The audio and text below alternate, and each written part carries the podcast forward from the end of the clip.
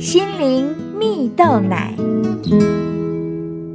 各位听众朋友，大家好，我是刘群茂，今天要和大家分享赞美让生活更美好。台湾卡内基之父黑幼龙曾经分享说，在他小学四年级时，曾在课堂上写了一篇作文。在这篇作文中，黑幼龙总共写了两段。第一段只写了一句话：“很高兴考取空军子弟学校。”而之后呢，就进到了第二段。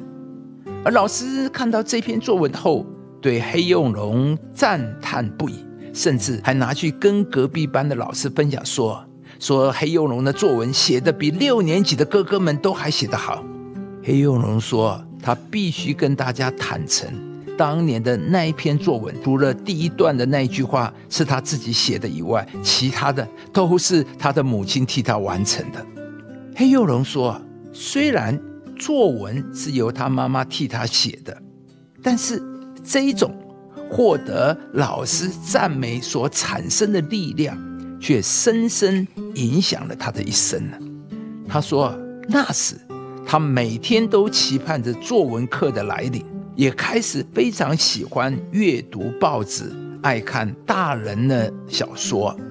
当时，他只有作文表现最好，而其他科目都差强人意。而这种第一段只写一句话的写作方式，却获得老师的赞美，让他的信心大增了。使得他直到现在写文章的时候，还是很喜欢使用这种言简意赅的方式来呈现。黑幼龙说，他常常在想，如果当时老师是赞美他的数学很好，或许他现在就是个钻研数学的科学家了，也说不定呢。亲爱的朋友，赞美。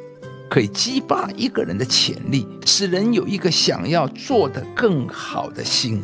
就像故事中的黑幼龙，因为老师的赞美，不但开启了他写作之路，也让他愿意积极学习，提升自己。在圣经中也有一个故事说到，当时以色列人受到米甸人欺压，而被迫面临战争的局面。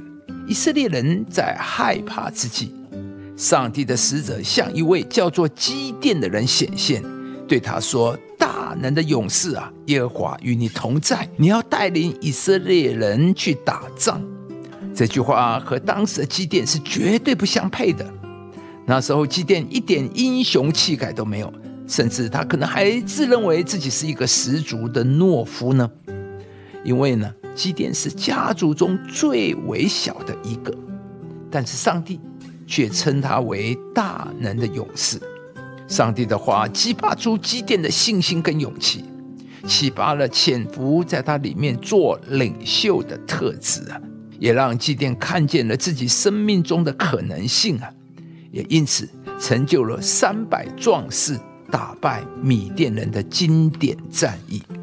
亲爱的朋友，一句话可以改变人的一生。可见说正面、积极、造就的话，对一个人是有何等大的激励和鼓励。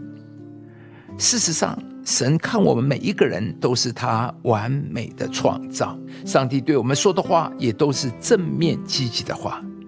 让我们从今天开始一起学习，用上帝的眼光来看待自己和身边的人，常常对自己还有对别人说出赞美肯定的话，相信。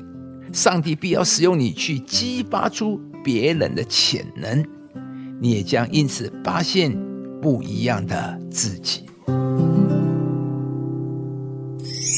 良言如同蜂房，使心觉甘甜，使骨得医治。